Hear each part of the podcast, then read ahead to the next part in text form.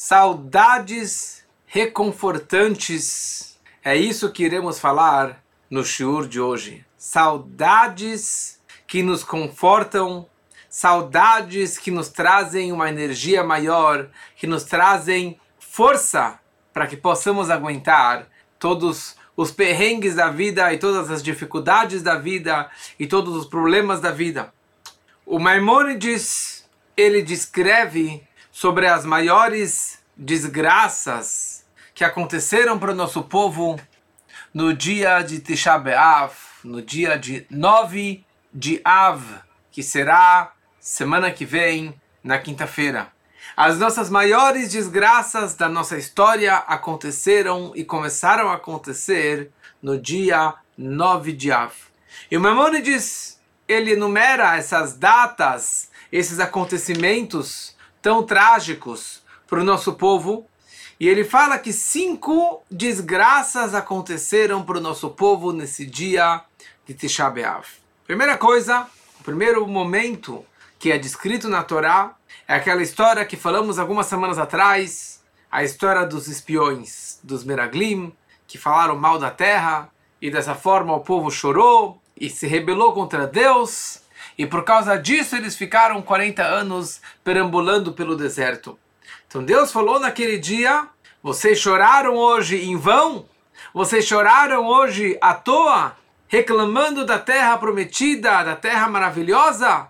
Então, a partir de agora, este dia 9 do mês judaico de Av será uma data de choro, uma data de muita dor, de muito sofrimento. Essa foi a primeira data, o primeiro episódio que ocorreu no dia de Tisha B'Av.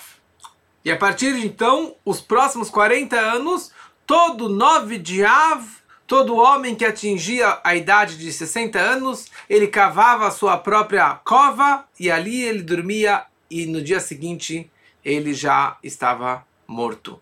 Nessa data, quase um milênio para frente, foi destruído o primeiro templo de Jerusalém. Nessa mesma data, quase 500 anos depois, foi destruído o segundo templo de Jerusalém.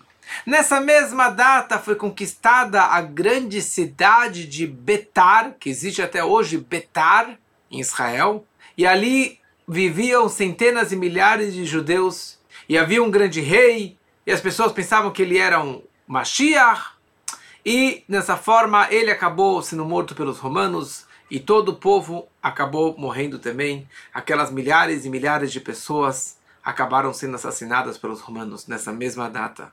Nessa data, o Turnus Rufus, o perverso Turnus Rufus, após a destruição do templo, ele veio com um trator ou com arados e ele, após a destruição do templo, e ele arou a cidade de Jerusalém e o Eichal, o santuário do templo sagrado, maior desgraça para nosso povo. E por essa razão, fala nossos sábios, Meshenichnas Av Mematim Besimcha, quando que entra o mês de Av, nós diminuímos com alegria. Nós diminuímos a alegria no mês de Av. Amanhã à noite é a primeira noite do início do mês judaico de Av. Então, a partir de amanhã à noite, nós não comemos carne, por isso está tendo agora um churrasco comemorativo da despedida da carne por 10 dias. Não se toma banho, muitas pessoas não tomam. Agora, se você quer tomar banho, não toma aquele banho de uma hora, aquele banho caprichado. As pessoas não lavam roupa. Assim, fazem os sinais de luto, como que um enlutado também comemora durante a semana do Shiva, do luto. E a data de Tisha B'Av, que é a data do jejum, que é uma data é o segundo jejum mais importante do nosso calendário, após o Yom Kippur. Então, nove de Av são 24 horas de jejum, não se come nada, não bebe nada, não, não escova o dente, não passa creme, não tem relações maritais, não pode trabalhar, pode andar de carro, pode falar no telefone, mas não pode fazer trabalho. A tal ponto que nossos sábios eles falam que uma pessoa que trabalha no dia de Tisha B'Av, ele nunca vai ver frutos desse dinheiro que ele adquiriu no dia de 24 de Tisha B'Av. E o correto é que nesse dia não se cumprimenta também. Não fala oi, bom dia, boa tarde, boa noite, como vai, dá um abraço, um beijo. Por isso que se você vai na sinagoga em Tisha B'Av, você vai pensar que as pessoas são mal educadas, que ninguém te cumprimenta. Mas esta que é a conduta correta, porque nós estamos de luto. Que, aliás, essa é a conduta correta quando você vai na casa de um enlutado, Deus nos livre, como que eu fui semana passada. Você não chega lá e dá um abraço, dá um beijo, dá, é, começa a bater papo. Não, não, não se cumprimenta, porque é um sinal de luto. O profeta Jeremias, o profeta Irmial, ele fala uma coisa super interessante. Ele compara o povo de Israel com um animal que hoje já está extinto, mas era um animal que é chamado no Talmud de pere. Pere, esse é o nome desse animal. E esse animal é tipo um, um burro selvagem, um burro selvagem, que ele ficava nos desertos de Israel durante o ano todo. E é um animal que é impossível você domesticá-lo. É impossível você controlar e caçar ele. Ninguém nunca conseguiria caçar este pere, este animal selvagem, que ele corria tão rápido, mais do que um veado, e ninguém conseguia captar ele. E é interessante que a natureza desse animal, ele corre o ano todo, ele foge, escapa o ano todo, mas um mês por ano ele descansa, ele fica dormindo, ele fica de quarentena, ele fica isolado, ele fica, ele fica cansado, não sei. Essa que é a natureza desse animal, ele fica parado, Consequentemente, os caçadores, sabendo dessa regra, da natureza desse animal, eles conseguem ir e controlar e matar este animal. Assim também vocês, fala o profeta. Vocês, povo de Israel, o ano inteiro vocês têm a proteção divina, o ano inteiro vocês têm milagres, vocês têm, conseguem fugir de todos os ataques. Chega o mês de Av, um mês por ano, é um mês que já foi destinado a partir do episódio dos espiões, o momento que foi decretado que esse dia fosse um dia ruim para o nosso povo. Então, este mês é um mês propenso para coisas ruins. É um mês que Deus decretou que é o mês de choro, que é o mês de armadilha, que é o mês que vocês serão capturados, que é o mês que o Betamigdash foi destruído o primeiro, o segundo e várias outras desgraças para o nosso povo. É interessante que não só esse mês, mas na verdade as três semanas, as três semanas de luto, desde o jejum de 17 de Tammuz, quando começou quebrar as muralhas e a destruição do templo, até a data da destruição própria, que é 9 de Av, são três semanas de luto pela destruição do templo, que nessas três semanas não fazemos casamentos, não escutamos músicas, não, não cortamos o cabelo nem a barba, não fazemos festas, porque estamos de luto pela destruição do templo. E são três semanas de aperto, são três semanas de não sorte, três semanas propensas para coisas ruins. Por isso que nós precisamos estarmos atentos por essas semanas, não celebrando e não fazer grandes investimentos, grandes festas, porque são dias difíceis, são dias pesados para o nosso povo. Eu nunca enxergava nisso mas nessas últimas 24 horas aconteceram cinco, seis coisas comigo, com a minha família, que eu falo, uau, com quanta coisa ruim pode acontecer nessas últimas 24 horas. Eu estava em Atibaia esse fim de semana, porque eu bati o pé. Daí veio um, alguém me deu uma carona, dele foi de ré, o carro capotou e quase que foi embora o carro numa descida muito íngreme. Daí meu carro quebrou ontem de manhã, ontem de manhã, meu carro quebrou. E daí eu vim me buscar com um táxi do seguro. O, a cancelaram a viagem 10 vezes, até que vieram buscar 10 e meia da noite com a minha família toda para chegar em casa, sei lá que horas. Meu sobrinho estava de bicicleta, caiu, bateu a cabeça e abriu a cabeça. E depois, daí hoje meu carro chegou no seguro só hoje à noite e ainda chegou com a lâmpada quebrada. Chegou com a lâmpada do carro quebrado que o, sei lá, o guincho deve ter batido. E você fica chateado. Você fala, uau, quanta coisa ruim pode acontecer dentro de 24 horas. E hoje eu abri uma carta do Rebbe com uma pessoa, com duas pessoas. E o Rebbe Baruch Hashem sempre nos guia, sempre nos ajudando. E nessa carta o Rebbe escreve: Eu vejo que você está chateado. Eu queria ler para você essa carta, que para mim foi um grande incentivo, assim, foi uma força, de uma inspiração. O Rebbe fala: Eu recebi a sua carta, que você fala que você está bravo. E eu me espanto muito que após tantas oportunidades e depois de tantas situações que você viu que Deus é o nosso líder, o nosso guia, o nosso orientador, que guia o mundo do começo ao fim do, do mundo, sempre para o bem, e mesmo assim você não tem uma força forte de emunai bitachon, de fé e esperança em Deus? E você está de novo bravo e preocupado? E você esquece que Deus é o dono do mundo? E você pensa que isso depende de uma outra pessoa? Então que Deus te ajude, você com o seu cônjuge, que a partir de hoje vocês possam estar fortes em Emunai Bitachon, que Deus ele é o rei dos reis, e que ele é a essência da bondade, e que ele guia a nossa vida que seja de uma bondade visível e revelada. Como que o Rebbe escreve no Alter, o escreve no Tânia, que quando você acredita nisso de verdade, então a bondade oculta se transforma numa verdade visível e revelada. Então isso para mim foi isso para mim foi uma, uma, uma exposta, assim, foi um tapa na cara. Né? Tipo, você dá tanta aula de Tânia e de fé e de esperança, não fica bravo, e daí. Bom, foi pesado o dia de ontem, mas, mas são dias propensos para coisas ruins, e principalmente a partir de amanhã à noite, então por isso não fecha negócios nesses dias, não marque cirurgia nesses dias, não vai no médico nesses dias, porque não são dias propícios para coisas boas. São coisas, são dias propensos para coisas não tão boas. Mas o propósito dessa aula não é colocar as pessoas para baixo, não é amedrontar ninguém, não é dar mussar, não é dar bronca, mas pelo contrário, nós queremos falar sobre o nome desse mês que estamos entrando. Esse mês que estamos entrando é o mês de Menachem Av. A tradução literal de Menachem Av é consolo do pai, ou consola o pai. E tem pessoas que até chamam esse mês de Menachem. Menachem é o mês do consolo. Ou, so, ou seja, o contexto desse mês todo é o mês de Menachem, é o mês de consolo. E a grande pergunta é, calma aí, como podemos dizer que bem um mês como esse, um mês tão ruim, tão pesado, tão negativo, com tantas desgraças, podemos chamar esse mês de consolo?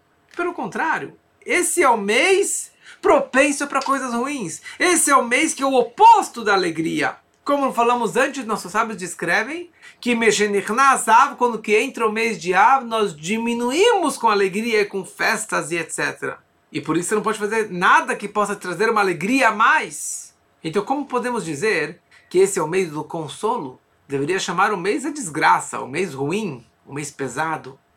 Semanas atrás, na Parashá de Balak, nós falamos da última profecia que o profeta pagão Bilam disse, aquela música tão conhecida, famosa, Matovu Alecha Yaakov, Mishkenotecha Israel. Com belas são suas tendas, Jacó, e as tuas moradias, Israel. Mishkenotecha Israel, Mishkan é o tabernáculo, isso está se referindo, na verdade, não às moradias, porque as moradias se refere ao templo sagrado, e Mishkan, que são tendas móveis, se refere à destruição do templo sagrado. E era isso que o profeta pagão Bilam estava dizendo, que apesar que Mishkenotecha Israel, apesar que o templo está destruindo, destruído, mas a destruição é uma capará. A destruição do templo é uma expiação para o nosso povo. Como consta na Megillat Echá, Kalá Hashem et. Deus ele exterminou, ele acabou com a sua fúria, acabou com a sua raiva, destruindo pedras e madeiras e queimando o templo sagrado. Ou seja, que a destruição do templo sagrado é como uma moradia, que a ideia de uma moradia é que o templo e a existência do povo de Israel é eterno para sempre. A destruição foi o consolo de Deus. Porque as pedras foram destruídas, a madeira foi queimada, mas o povo continuou intacto. O povo continua existente até o dia de hoje. Cadê os babilônios que destruíram o primeiro templo? Onde estão os romanos que destruíram o segundo templo? Onde estão todos os nossos grandes inimigos? Eles sumiram do mapa. Mas Bene Israel, Am Israel, Rai, o povo de Israel continua vivo e existente para sempre. Ou seja, é uma cura, pode ser uma cura amarga, uma cura dura, mas essa que é a verdade, essa que é a cura do nosso povo, o fato que o templo sagrado ele foi destruído. Existe um conceito que se chama de Hazaká. Hazaká significa quando passa três vezes a mesma coisa, ou três anos a mesma posse, você já virou dono daquele imóvel, você já virou dono daquele campo. Ou seja, três representa que você já se acostumou com aquela ideia. Então, se já passaram-se três anos de galuto, de exílio, após a destruição do templo, então já estamos acostumados. Mas ao mesmo tempo, durante todos esses milênios, quase dois milênios, os judeus, nosso povo, sempre tem um sentimento de saudades e de desejo de sair do exílio, de sair do sofrimento e podermos ir para Israel com o terceiro templo e com toda a abundância, com saúde, com paz, com harmonia, sem guerra, sem inveja. E esse desejo e essa esperança não é só teórico, não é só dos grandes sábios, mas todo judeu reza diariamente três vezes na reza silenciosa, na Amidah, no Shemona Esrei, nós falamos várias brachot pedindo pela vinda do Mashiach, pela redenção, pela construção do terceiro templo, Etzemach David Avdecha, que, que o fruto da casa do rei Davi possa brotar. Que nossos olhos possam enxergar quando o Senhor voltar para Sion, para Jerusalém. Amachazir Shechinatol Sion, que retorna a santidade, a presença divina para Sion, para Jerusalém. E sempre estamos pedindo por Mashiach. Mas a grande pergunta é: para quê? O que está pedindo por Mashiach? Por que nós pedimos pela vinda de uma redenção? Já estamos aqui há quase dois milênios. E ainda continuamos chorando e pedindo com esse desejo máximo pela vinda da redenção? Por que isso? Como que o Rebbe anterior dizia, no galino. Nós, nós fomos exilados não por nossa própria vontade. E não é com a nossa força que nós iremos para Israel com a vinda do Mashiach. Foi a vontade de Deus. Então, se é a vontade dele, então foi a vontade dele que nós saímos. E que seja a vontade dele que nós voltemos para Israel com a vinda do Mashiach. Qual que é todo o desejo que pedimos diariamente por Mashiach? Mas a questão é que a vontade, o desejo, na verdade a palavra é as saudades são confortantes. Na hora que você tem saudade de um ente querido, isso te traz um conforto. A semana passada foi o Yortzeit, sete anos da minha cunhada. E a gente conta histórias e dá saudades. E isso nos traz um conforto. Uma pessoa enlutada, Deus nos livre, ele precisa contar do ente querido que faleceu. Ele vai chorar, mas as saudades traz um conforto. Então, na hora que nós temos saudades para uma vida melhor, para uma era messiânica, para um momento de paz, de harmonia, de saúde, de sucesso, de luz, então isso, na verdade, nos traz o maior conforto. Principalmente agora que estamos no final do galudo, no final do exílio, no final da diáspora, isso nos traz o maior conforto. E isso nos traz uma, uma força muito grande. E é isso que o rei Davi ele descreve nos Salmos, no Teilim, Ein Gimel, no Teilim, desculpa, Samer Gimel 63. Tem uma música, um trecho muito bonito nesse Salmo 63. Mismole Davi deu um cântico do Davi, quando ele estava no deserto de Judá, que ele estava fugindo do Saul, que queria matar ele, e ali ele estava desesperado, fugindo e fugindo, fugindo, e ele ali ele compôs vários dos nossos salmos que nós conhecemos. E ele descreve Eloquim que Eliatá Shaharecha. Deus, eu quero cantar para o Senhor. E ele fala Tzama lecha nafshi. Minha alma está sedenta para ti. Kama lecha besari. A minha carne deseja por ti. Be'eret tzia ve'ayev blimaim. Numa terra seca, sem água que é o deserto que ele se encontrava. Quem dera que eu possa voltar a estar contigo na casa do Senhor, porque ele tinha se afastado do templo sagrado, ele tinha fugido do, do rei Saul, e por isso que ele teve que fugir e sair da casa de Deus, do templo que naquele momento. Então ele estava almejando, Oxalá que eu possa ver o Senhor novamente nesse lugar tão sagrado para ver a tua presença, para ver a tua glória. E a pergunta é que, quer dizer, e essas palavras é uma palavra de desejo. E a pergunta é cadê cadê a alegria? Como que você pode estar alegre numa hora de aperto, de sede, de desconforto? E a questão é que essa sede é a solução de tudo. Esse tzama nafshi, a minha alma está sedenta, essa que é a solução. Quando que você tem um desejo de uma revelação divina, essa sede, esse desejo já te satisfaz parcialmente. Porque esse desejo engrandece e eleva a pessoa e se e conecta ela para esse lugar que ele está almejando tanto.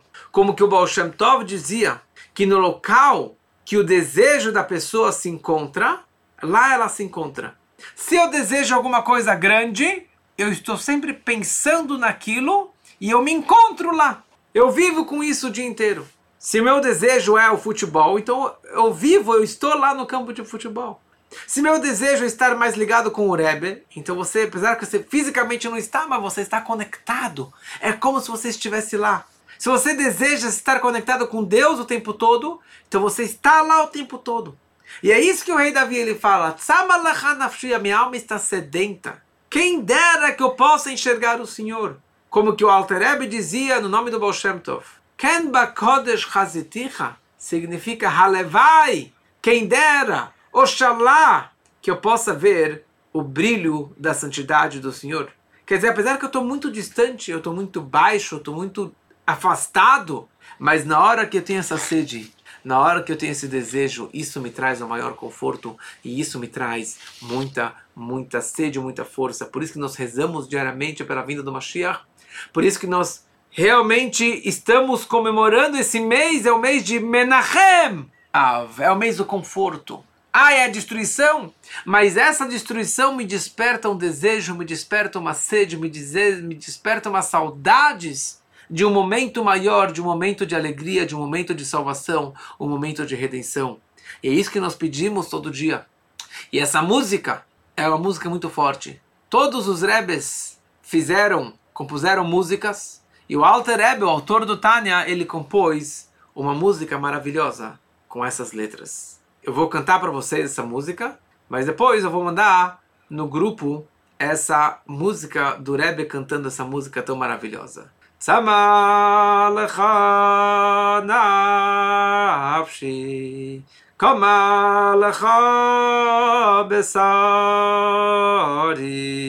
Mieretzi yo ve yo Bli mo ma ya ya ya ya ya ya ya ya ya ya la ra la ra ya da da da ya ya ay ya ya ya ya ya ya ya ya la ra la ra ya da da da ya ay kein ba kein des khazi si kho li ra izus kho och vay de kho kay ma kay de khazi si kho li do iz us vay de kho Oy kein ba koin de schazi si khol di iz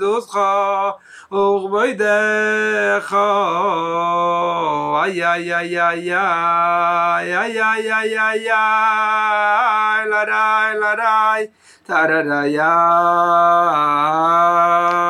ay ay ay ay ay ay ay ay ay ay la dai la dai de de de mai que possamos aprender dessas dessas palavras dessas letras dessa música e que tenhamos saudades, e não somente saudades, e que em breve, muito em breve, possamos ver a construção do terceiro templo com a vinda do Mashiach. Que assim seja muito, muito em breve, se Deus quiser.